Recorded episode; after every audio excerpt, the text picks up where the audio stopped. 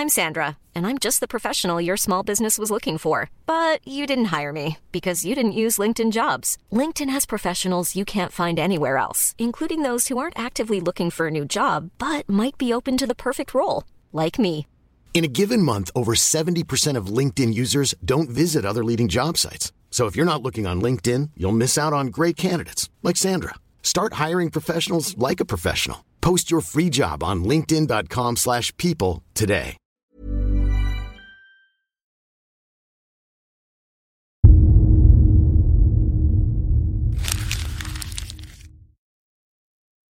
Seguirle el ritmo al país no es cosa fácil, pero en este espacio intentaremos, semana a semana y en 25 minutos, comprender juntos lo que sucede en el territorio que habitamos. Esto es Semanario Gato Pardo y yo soy Fernanda Caso.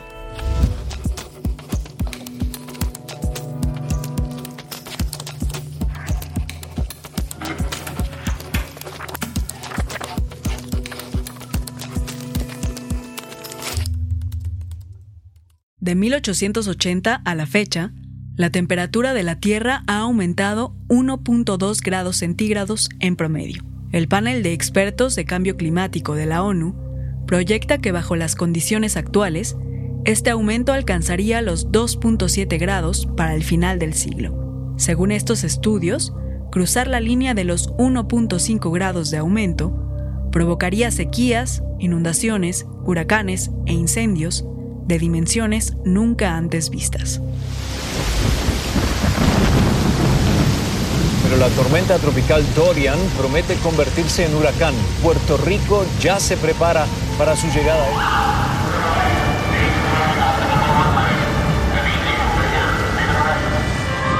Los granjeros británicos advierten sobre el impacto negativo de esta ola de calor al sector agrícola del Reino Unido. La Comisión Ambiental de la Megalópolis activó la fase 1 de contingencia ambiental por ozono en el Valle de México. Representantes de todo el mundo se reúnen justo ahora en Glasgow, Reino Unido, del 31 de octubre al 12 de noviembre para hablar de la emergencia y posibles soluciones al cambio climático. Justo de eso vamos a hablar en este episodio. Pero antes de entrar de lleno al tema, vamos primero a la junta editorial de Gato Pardo que tuvimos el martes, donde también abordamos otras noticias relevantes de esta semana en México. El primer tema lo puso sobre la mesa Ale, quien es una de las editoras de Gato Pardo. Bueno, lo de la UNAM creo que es importante. O sea, es que es una tontería, pero a la vez me da miedo. O sea, porque ya que vimos lo que pasó con los de CONACYT. O sea, imagínate lo que sería para AMLO un movimiento estudiantil. Durante siete días continuos, el presidente López Obrador dedicó una parte de las mañaneras para atacar a la UNAM. Sin dar argumentos claros, acusó a la institución de haberse convertido en una aliada del neoliberalismo, perdiendo el sentido de la crítica y virando hacia la derecha, según dijo. Hasta la UNAM se volvió individualista, defensora de estos proyectos eh, neoliberales. Tras estas declaraciones, maestros y alumnos indignados se han posicionado en medios y redes sociales. En los últimos días, ha circulado un supuesto llamado a paro por parte de estudiantes este 4 y 5 de noviembre para exigir que el presidente se disculpe públicamente, aunque este llamado no ha sido oficialmente confirmado. El siguiente tema que abordamos en la reunión fue una noticia terrible, que provocó que los ojos del mundo se fijaran en la violencia cotidiana que existe en el país. Puede ser lo de la balacera en Tulum, porque sí fue como en un lugar súper público, en, ¿no? como la zona turística más importante. El pasado miércoles 20 de octubre, una balacera en el restaurante La Malquerida sacudió una de las zonas más turísticas de México, Tulum, al provocar la muerte de dos mujeres, una de origen alemán y otra de origen indio. Además, otras tres personas quedaron heridas. Tras el enfrentamiento entre dos bandas dedicadas al narcotráfico, se anunció la detención de uno de los presuntos responsables, identificado como José L., quien será imputado por delitos de homicidio en grado de tentativa, homicidio calificado y lesiones.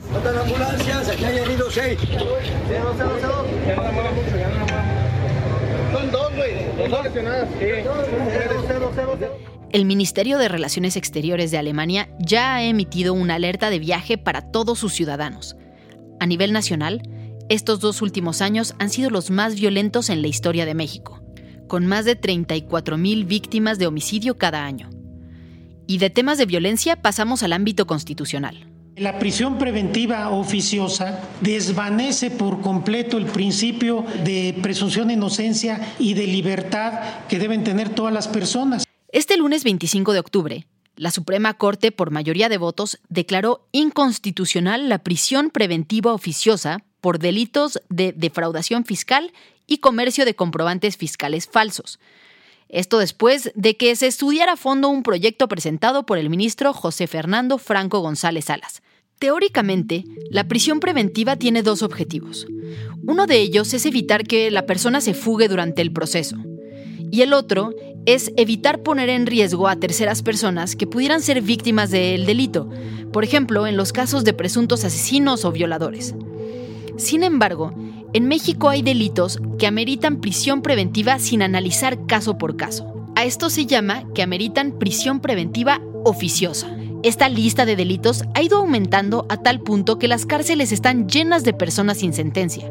Esta semana, Animal Político publicó un estudio que revela que el 85% de las personas encarceladas en 2020 entraron en prisión sin que se les hubiera probado un delito.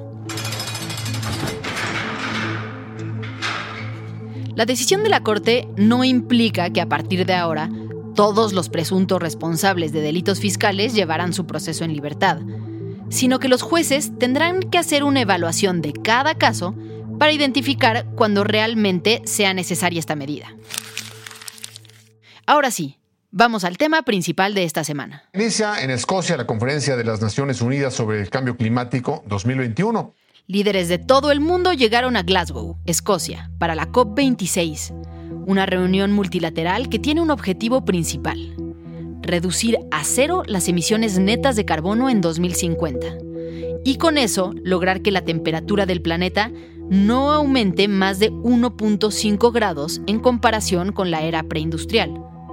Pero, más allá de estas metas difíciles de alcanzar, ¿realmente cómo funciona esta reunión? ¿Desde cuándo se organiza? ¿Por qué ha cobrado tanta importancia en esta ocasión? ¿Y podemos realmente esperar algún resultado concreto? Pues con estas preguntas en mente, Majo, Fabiola y yo, que somos el equipo de investigación de Semanario Gato Pardo, nos dimos a la tarea de buscar documentos y personas que nos permitieran entender lo que está pasando en Glasgow.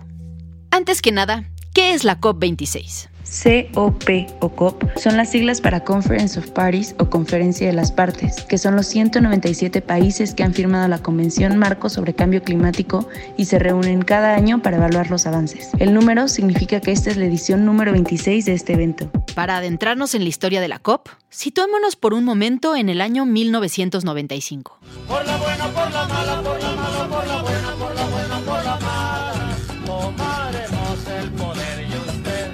Esta era una de las canciones insignia del movimiento zapatista, que para abril del 95 llevaba más de un año en levantamiento contra el gobierno mexicano, exigiendo que el presidente renunciara y que se les garantizaran derechos básicos a los pueblos indígenas de Chiapas.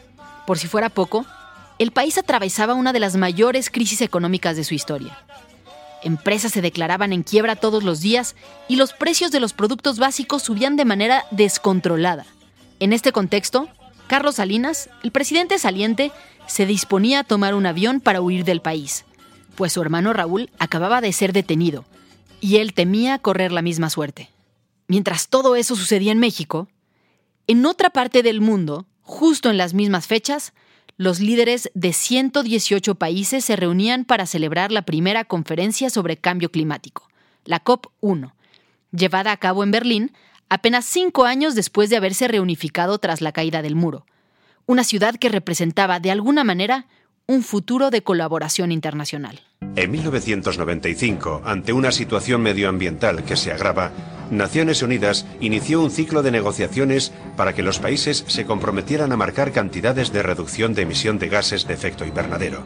Aquella reunión la presidió una joven política que era entonces ministra de Medio Ambiente de Alemania, Angela Merkel quien 10 años después se convertiría en canciller de su país y se mantendría en el cargo durante casi 16 años. Desde la primera reunión, desde la COP1 en Berlín en 1995, que me tocó a mí estrenarme como jefe de la delegación mexicana en Berlín, hasta ahora hemos avanzado, yo calculo, bueno, pues hemos avanzado mucho en muchos temas. La convención y los temas de la convención se han venido complejizando enormemente.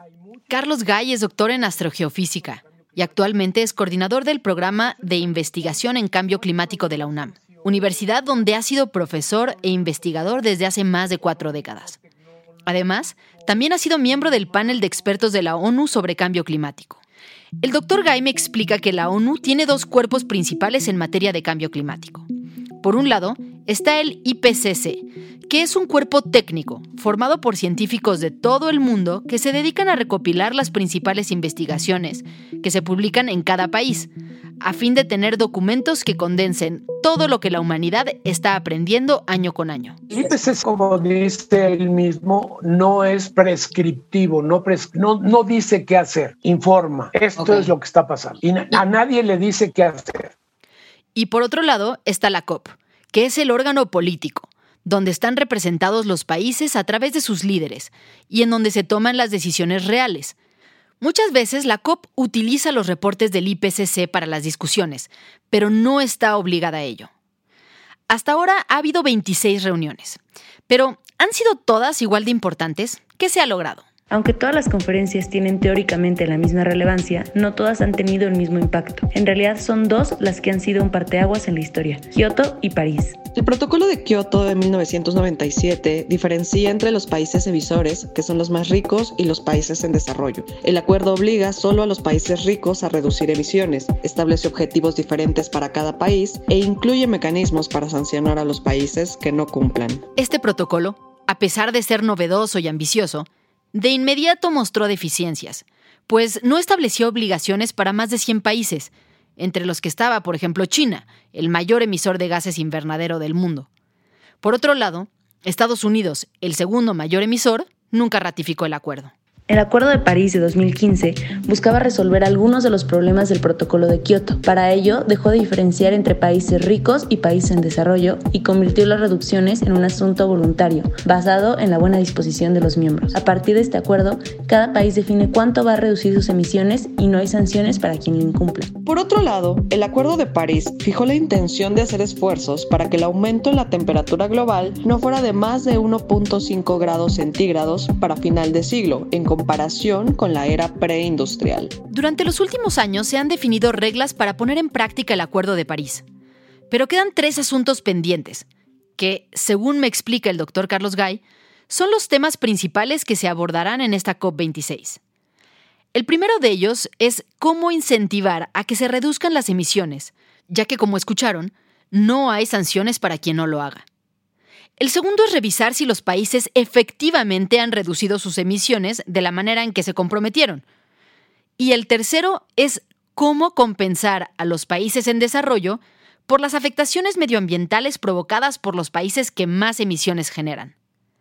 Vámonos por partes. Primero, los incentivos para reducir las emisiones. Dentro de las cosas que se están planteando es esto del comercio de emisiones. ¿Qué significa? Si hay un país que le es muy barato reducir emisiones y a mí me es muy caro, mientras más moderna sea tu tecnología basada en combustibles fósiles, más caro te es quitarla. En cambio, alguien que está esto todavía esto, no sé, con quemando carbón en una estufa, bueno, pues ese le es más barato. Entonces, lo que hay en el comercio de emisiones es los países que les cuesta muy caro compran reducciones de países que les es muy barato. La idea de este mercado internacional es que los países puedan reducir sus emisiones de carbono, ya sea contaminando menos o comprando bonos a quienes tengan emisiones más bajas. Los bonos de carbono son un mecanismo internacional para reducir las emisiones contaminantes al medio ambiente. Pongamos un ejemplo. Supongamos que las fábricas de ropa en un determinado país tienen autorizado un límite de emisiones de carbono de 100 unidades anuales por cada planta de 300 empleados. Y resulta que una empresa de jeans en ese país decide hacer una inversión muy grande para ser sustentable y con eso logra producir sus jeans con solo 60 unidades de emisiones en lugar de 100 que tiene autorizadas. Entonces, por las 40 unidades restantes, se le autoriza hacer certificados, que son una especie de vales.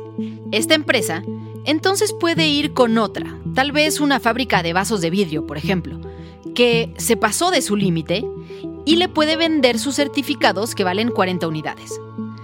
Esto hace que la empresa de ropa sustentable pueda recuperar su inversión y obtenga a la vez incluso mayores ganancias. Por otro lado, la empresa de vidrio tendrá que pagar por haberse pasado. De esta manera, el próximo año, ambas empresas querrán ser aún más sustentables. Una para ganar más dinero de los certificados y otra para no tener que gastar de más. Este mismo modelo funciona también entre países. Si un país logra superar las reducciones a las que se comprometió al desarrollar una estrategia de energías limpias o, por ejemplo, al reforestar amplios territorios verdes que ayuden a capturar carbono del medio ambiente, puede entonces vender sus certificados a otros países que no lo hayan logrado. A largo plazo, ambos países tendrán incentivos para reducir sus emisiones. Te lo vendo. Pero, ¿cómo hacer que las mediciones sean justas y equivalentes en todos los países? ¿Y cómo hacer que este mercado sea verdaderamente funcional? Son los primeros grandes retos que los líderes del mundo tienen en esta conferencia de Glasgow. Y aunque el doctor Gay es escéptico de que la mejor solución para el cambio climático sean los mercados y no el sentido de urgencia y la generosidad, reconoce que tener incentivos sería un avance importante en esta ruta. La segunda de las grandes discusiones que se darán en la COP26 tiene que ver con que realmente se verifiquen los avances en los compromisos de reducciones de cada país, conocidos como NDC por sus siglas en inglés. Si uno lee, por ejemplo, cómo va el avance con los NDCs mundiales, pues se da cuenta que hay, mucho, hay muy pocos países que van de acuerdo a lo que propusieron con sus NDCs. Ese es el caso. Seguimiento de estos compromisos nacionales determinados libremente. Lo que el doctor Carlos Gay plantea es que al no haber ninguna sanción establecida en los acuerdos, la única forma de empujar a un país a cumplir es a través de medidas diplomáticas, por lo que un asunto relevante a resolver es cómo poner bajo la lupa a quienes no están cumpliendo. Y más allá de eso, cómo llevarlos a aumentar sus compromisos. Según el más reciente reporte del panel de expertos de la ONU, aún suponiendo que todos los países cumplieran con sus compromisos actuales, la temperatura del mundo aumentaría 2.7 grados para el final del siglo. Es un escenario absolutamente catastrófico que pondría a la humanidad en condiciones sumamente precarias para sobrevivir. El fin del mundo se acerca ya. El doctor Guy me explica el tercero de los principales temas que deberán abordarse en Glasgow. Se trata de compensaciones que los países ricos que han contaminado mucho a lo largo de la historia deben ofrecer a los países pobres que se han visto más afectados por el cambio climático. ¿Qué vamos a hacer con el fondo de adaptación? ¿Qué vamos a hacer con los dineros para que los países que menos tienen vela en el entierro del cambio climático se les pueda ayudar para que se vayan preparando ante lo que estamos previendo que ocurra y es que el planeta se caliente? Los países más pobres tienden a ser quienes más dependen de la agricultura, la ganadería y la pesca, donde un mayor porcentaje de la población vive de los bienes que produce para autoconsumo, y quienes tienen menores recursos para invertir en viviendas y lugares de trabajo que puedan soportar inundaciones, sequías y olas de calor. Por otro lado, como tienden a ser países menos industrializados, contaminan mucho menos. Según las más recientes mediciones, China emite actualmente casi el 30% del dióxido de carbono del mundo, Estados Unidos el 14%, India el 7% y Rusia casi el 5%. Solo estos cuatro países emiten más del 55% de los gases invernadero del planeta. México es el país número 13 y es responsable por el 1.23% de las emisiones totales del mundo. Y si la evaluación toma en cuenta el número de habitantes por país, las cifras resultan aún peores para algunos de los países que se venden como más comprometidos con el medio ambiente. Canadá produce 18 toneladas de CO2 per cápita anualmente, Australia 17, Estados Unidos 15, Japón y Alemania 9 y Noruega 8. Los países más poblados de América Latina, en cambio, no llegan siquiera a las 5 toneladas de CO2 por persona al año. Argentina emite 5 toneladas de CO2 per cápita al año, Brasil 2, Colombia 2 y México 3.5. Lo que se ha planteado es que, literalmente, los países emisores le den dinero a los países afectados. En el pasado se ha intentado, pero según me cuenta el doctor Carlos Gay, no ha funcionado. Hay dos fondos ahí que no han jalado dentro de la Convención Marco de Cambio Climático. hay un fondo que es el Fondo Verde, que se propuso en la COP16. Ese Fondo Verde nunca progresó. O sí, le da cuatro pesos y se acabó el asunto. Y el otro fondo es uno que se decidió en París, que era colocar 100 mil millones de dólares al año a partir del 2020 y no ocurrió tampoco. Y estos son fondos. ¿Y por qué no ocurrió? ¿Porque Estados Unidos se salió? Entre otras cosas, pues se sale Estados Unidos y el resto de Europa dice, pues si no están ellos, pues yo tampoco le voy a poner nada al asunto. Y los rusos pues se hacen guaje y los chinos se hacen guaje y todos nos hacemos guajes, ¿no? Ingleses, franceses, todos. Y todos se hacen patos, ¿no? Pero, ¿por qué esta COP está generando tanto más interés que otras conferencias previas? Bueno, pues hay varias razones. Primero, que la situación climática está llegando a niveles críticos. Segundo, que Estados Unidos parece estar de vuelta en las discusiones con la reintegración al Acuerdo de París, después de que Trump retirara el compromiso en 2019. Y otra de las razones es que los movimientos ambientalistas, particularmente entre las generaciones más jóvenes, han tomado una relevancia sin precedentes que está implicando fuertes presiones hacia los líderes políticos del mundo. Jóvenes activistas de todo el mundo alzan la voz en favor del medio ambiente. Y alrededor de la sesión principal de la COP, se dan decenas de discusiones y foros donde empresarios, activistas, expertos, gobiernos locales y legisladores discuten también para transitar a un mundo más sostenible. ¿Cómo se eligió el grupo de las personas que van? Primero por eh, presidencias clave de comisiones, entonces va el presidente de la Comisión de Medio Ambiente, la presidenta de Energía, de Agua, hasta ahí voy. Y tercero, obviamente, trayectoria o iniciativas que se hayan ingresado respecto al tema. Indira Kempis es senadora por Movimiento Ciudadano y es parte de la delegación mexicana en Glasgow. Además, es una de las dos legisladoras designadas para participar en nombre de México en la reunión parlamentaria de la COP26, en la que participan legisladores de todo el mundo. ¿México trae una agenda concreta y propuestas, digamos, propias? Al menos en el Senado hemos trabajado, por ejemplo, el impulsar una primera ley en electromovilidad, en movilidad eléctrica. Estamos conscientes de la descarbonización del planeta. También hemos estado trabajando en iniciativas para un México sin plásticos, que eso también importa, para la construcción sustentable, que es otro combo de iniciativas que también se han estado impulsando. Además, la senadora Indira Kempis me habla del desarrollo de nuevas tecnologías y de planeación para evitar la sobresaturación de zonas urbanas que hacen imposible la distribución de ciertos recursos naturales. Pero, todo esto se refiere únicamente a la agenda legislativa. ¿Qué hay de la agenda que México como país va a impulsar? Bueno, pues primero que nada es importante mencionar, aunque tal vez ustedes ya lo saben, que el presidente mexicano es parte del grupo de mandatarios, junto con el de China, el de Rusia y el de Brasil, que decidieron no asistir a la reunión. En su lugar asistirá la secretaria de Medio Ambiente y Recursos Naturales, María Luisa Albores. En Gato Pardo intentamos contactar a legisladores de Morena e integrantes del gobierno federal para hablar de este tema, pero nadie quiso dar una entrevista. La Secretaría de Medio Ambiente publicó apenas el sábado la postura de México en la reunión. En el documento se habla de que México apoya los esfuerzos globales para limitar el aumento de la temperatura a 1.5 grados centígrados. Se resalta el programa gubernamental Sembrando Vida y se señala que México va a promover la inclusión de una perspectiva de género en las decisiones que se adopten. Fija una postura clara contra el fracking, contra la minería a cielo abierto y contra el maíz transgénico. En este documento, además, México se compromete a virar hacia las energías limpias, como la solar y la eólica, lo cual es francamente sorprendente, pues el gobierno de AMLO parece ir en sentido opuesto.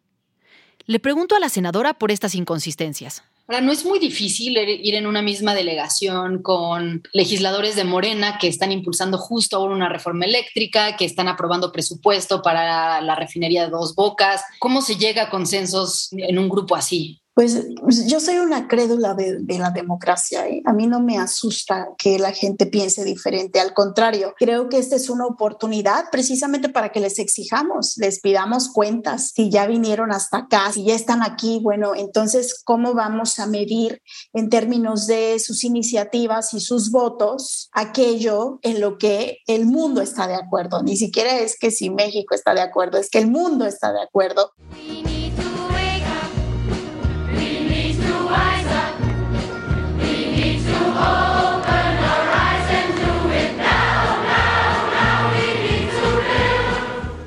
Sin duda esta será una reunión que dará mucho de qué hablar tanto en México como en el mundo. Y en Gato Pardo estaremos dándole cobertura puntual a las discusiones y acuerdos desde nuestra plataforma digital.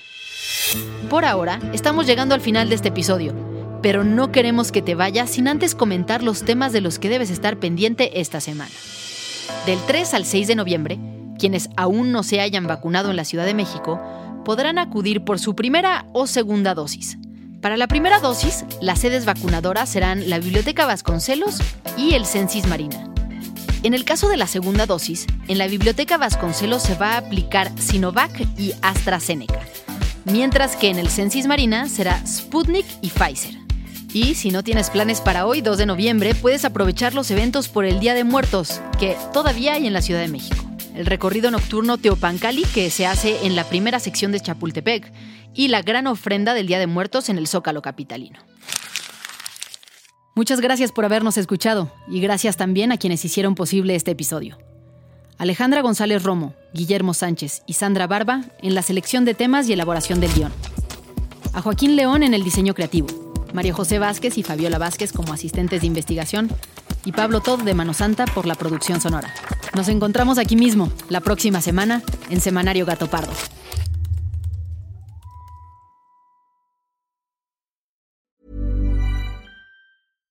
How would you like to look five years younger? In a clinical study, people that had volume added with Juvederm Voluma XC in the cheeks perceived themselves as looking five years younger at six months after treatment. Look younger, feel like you. Add volume for lift and contour in the cheeks with Juvederm Voluma XC. Reverse signs of aging by adding volume to smooth laugh lines with Juvederm Volure XC. For important safety information and to find a licensed specialist, visit juvederm.com. That's J U V E D E R M.com. Not for people with severe allergic reactions, allergies to lidocaine, or the proteins used in Juvederm. Common side effects include injection site redness, swelling, pain, tenderness, firmness, lumps, bumps, bruising, discoloration, or itching. There's a risk of unintentional injection into a blood vessel, which can cause vision abnormalities, blindness, stroke, temporary scabs, or scarring. Talk to a licensed specialist to find out if it's right for you.